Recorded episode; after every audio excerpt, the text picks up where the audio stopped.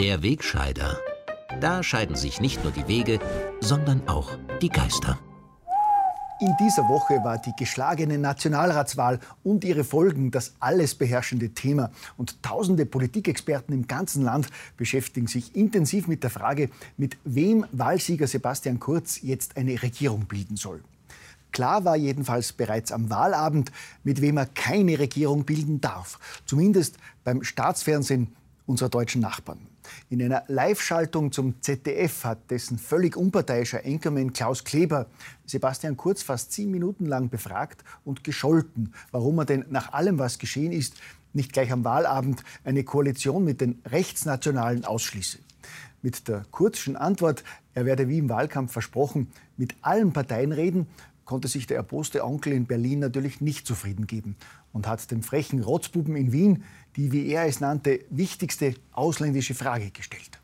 Sie wissen, dass äh, die deutsche Regierung, die Benelux-Regierungen, die Frankreich-Regierung und so weiter sehr darauf hoffen, dass die Allianz mit den zweifelhaften Rechtsnationalen in Österreich aufhört. Spielt ein solcher Gesichtspunkt bei den Überlegungen, die Sie jetzt anstellen werden, überhaupt eine Rolle? Nein, ich bin meinen Wählerinnen und Wählern verpflichtet und nicht dem Ausland äh, und auch nicht irgendwelchen äh, Medienvertretern und auch anderen Tippgebern. Ja, Antworten wie diese waren dem entrüsteten deutschen Regierungssprecher dann sichtlich zu viel. Er hat das Gespräch schließlich mit essigsaurer Miene beendet aber wenigstens gezeigt, wie echter Staatsfunk funktioniert. Da können sich sogar die Kollegen vom Ösifunk noch etwas abschneiden. Den meiner Meinung nach treffendsten Kommentar zu diesem Interview hat der jüdischstämmige deutsche Journalist Henrik Broder abgegeben, dessen Eltern beide Überlebende von Nazi-Konzentrationslagern waren. Broder sagt zum ZDF-Interview unter anderem, am 27. April 1945 ist der Anschluss der Republik Österreich an das Deutsche Reich für null und nichtig erklärt worden. Das alles ist schon eine Weile her, aber es hat sich noch nicht in allen deutschen Gauen herumgesprochen. Ja, bis die Kollegen in Berlin also Nachhilfe in Geschichte genommen haben, schauen wir derweil zurück in die souveräne Republik Österreich, die am vergangenen Sonntag ihr neues Parlament wählen durfte.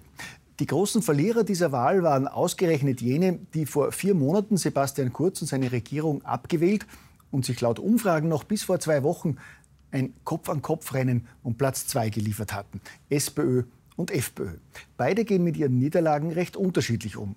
Die Freiheitlichen haben umgehend Konsequenzen aus ihrer Niederlage gezogen. Sie haben noch am Wahlabend angekündigt, nicht für eine neue Regierung zur Verfügung zu stehen. Sie haben sich von ihrem langjährigen Parteichef HC Strache getrennt und auch in Fernsehdiskussionen wird zurzeit nicht lang gefackelt.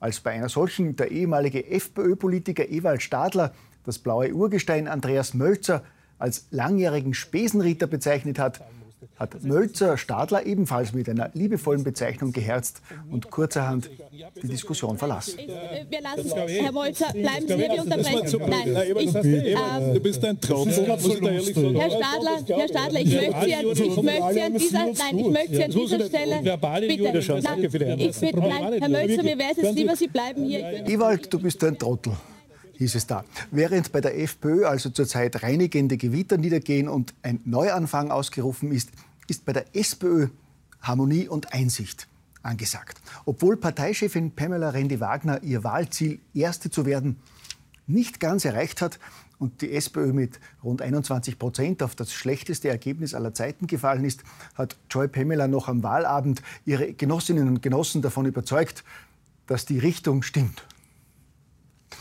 Auch sonst hat die SPÖ die Zeichen eindeutig auf Erneuerung gestellt. Nach dem Rücktritt von Bundesgeschäftsführer Thomas Trotzter, der sein Büroinventar tags drauf mit dem traditionellen 911er Arbeiterauto abgeholt hat, ist Rendis erfolgreicher Wahlkampfleiter Christian Deutsch zum obersten Parteimanager befördert worden. Gut, das ist ja auch ein logischer Schritt, wenn die Parteichefin konstatiert, dass die Richtung stimmt. Gell? Inwieweit die Richtung bei der neuen Lieblingskoalition der Wiener Journalistenblase stimmt, beziehungsweise inwieweit Schwarz und Grün tatsächlich in dieselbe Richtung schauen und gehen, das wird sich in den nächsten Wochen und Monaten zeigen. Der Start war ja eher holprig und lässt bei Schwarz-Grün eher keine Liebesheirat erwarten. Wir wollen nicht die ÖVP sein mit einem sektenartigen sektenartigen Führerkult. Gut, das ist jetzt doch neu. Noch vor zwei Jahren beim Abschied aus dem Parlament hat sich die eine oder andere Grüne ja schon noch eher sektigartig von den Wählern verabschiedet. Das ist übrigens eine von jenen Grünen, die schon am Wahlabend der 37 Prozent Wahlsiegerin ÖVP ausrichten hat lassen, dass es dort eine 180-Grad-Wende geben müsste, um eine gemeinsame Basis zu finden. Und auch eine weitere Idee von Parteichef Werner Kogler, der beim Antrittsbesuch beim Bundespräsidenten erstmals staatstragend im blauen Anzug gesichtet wurde, dürfte die Koalitionsverhandlungen drastisch erleichtern. Der grüne Frontmann will nämlich jetzt auch NGOs wie Umwelt- und Menschenrechtsorganisationen wie etwa Greenpeace oder Amnesty bei den Regierungsverhandlungen mit dabei haben. Wahrscheinlich damit am grünen Tisch schon von Beginn an politisch korrekt verhandelt und von den NGOs überwacht wird, ob die Richtung stimmt. Damit nicht die künftige Regierung ähnlich politisch unkorrekt entgleist wie der jüngste Fernsehauftritt des bekannten deutschen Kabarettisten Dieter Nuhr, dem das No-Go passiert ist, eine religiöse Kultfigur zu beleidigen. Nuhr hat sich allen Ernstes über die heilige Greta des Klimawandels lustig gemacht. Mit unfassbaren Angriffen wie Ich bin gespannt, was Greta macht, wenn es kalt wird. Heizen kann es ja wohl nicht sein.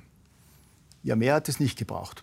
Über den weißen alten Mann ist im Internet ein Mega-Shitstorm hereingebrochen und er wurde aufs Übelste beschimpft. Ich meine, Satire darf alles. Wenn etwa ein Jan Böhmermann das rechtsextreme Österreich beschimpft oder Staatschefs als Ziegenficker bezeichnet oder andere linke sogenannte Comedians beim Attackieren gegen bürgerlich und rechts jedwedes Niveau unterschreiten.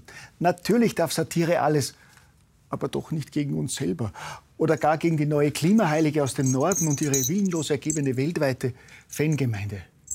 Da hört sich der Spaß auf. Gell?